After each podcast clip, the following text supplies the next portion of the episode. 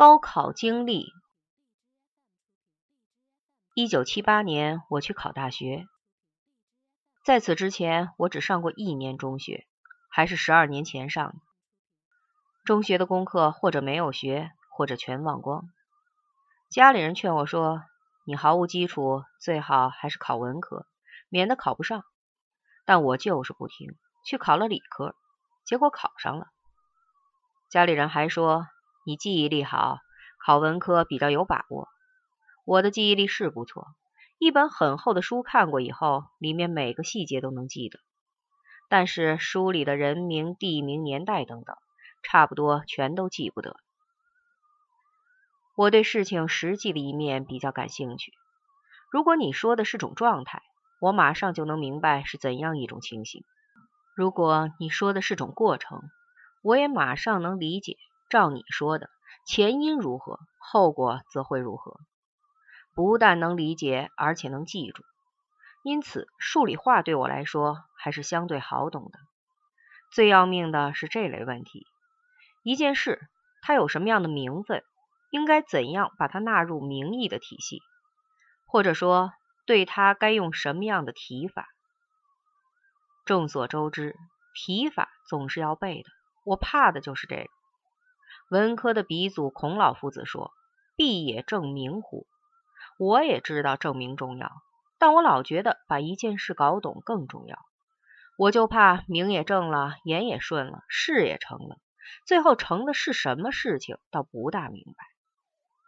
我层次很低，也就配去学学理科。当然，理科也要考一门需要背的课程，这门课几乎要了我的命。我记得当年准备了一道题，叫做十次路线斗争，它完全是我的噩梦。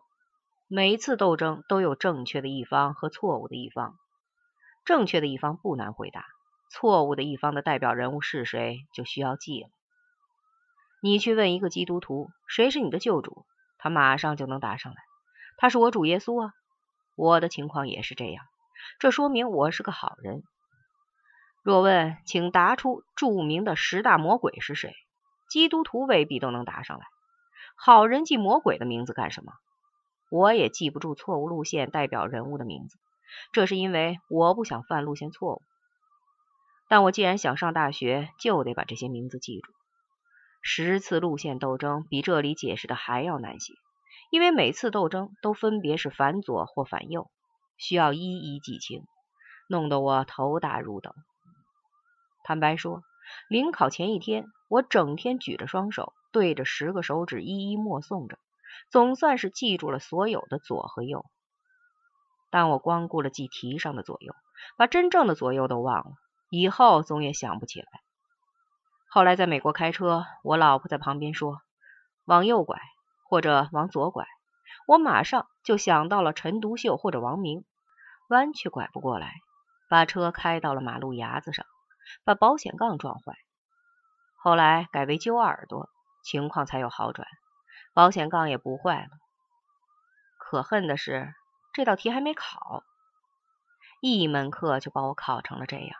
假如门门都是这样，肯定能把我考的连自己是谁都忘掉。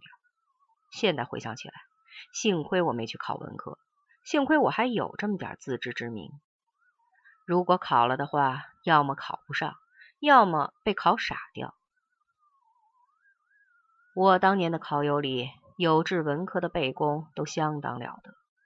有位仁兄准备功课时是这样的：时冬腊月，他穿着件小棉袄，拢着手在外面溜达，弓着个腰，嘴里念念叨叨，看上去像个跳大神的老太婆。你从旁边经过时，叫住他说：“来，考你一考。”他才把手从袖子里掏出来。袖子里还有高考复习材料，他把这东西递给你，不管你问哪道题，他先告诉你答案在第几页、第几自然段，然后就像炒豆一样背起来，在句尾断下来，告诉你这里是逗号还是句号。当然，他背的一个字都不错，连标点都不会错。这位仁兄最后以优异的成绩考进了一所著名的文科大学。对这种背功。我是真心羡慕的。至于我自己，一背东西就困，那种感觉和煤气中毒以后差不太多。跑到外面去挨冻倒是不困，清水鼻涕却要像开闸一样往下流，看起来甚不雅。我觉得去啃几道数学题倒会好过些。说到数学，这可是我最没把握的一门课，因为没有学过。其实哪门功课我都没学过，全靠自己瞎琢磨。物理、化学还好琢磨，数学可是不能乱猜的。我觉得自己的数学肯定要砸，谁知最后居然还及了格。听说那一年发生了一件怪事。京郊某中学毕业班的学生，数学有人教的，可考试成绩通通是零蛋，连个得零点五分的都没有。把卷子调出来一看，都答得满满的，不是白卷。学生说这门课听不大懂，老师让他们死记硬背来的。不管怎么说吧，也不该都是零分。后来发现，他们的数学老师也在考大学，数学得分也是零。别人知道了这件事，都说这班学生的背功真是了得，不是吹牛。要是我在那个班里，数学肯定得不了零分。老师让我背的东西，我肯定记不住。既然记不住，一分两分总能得到。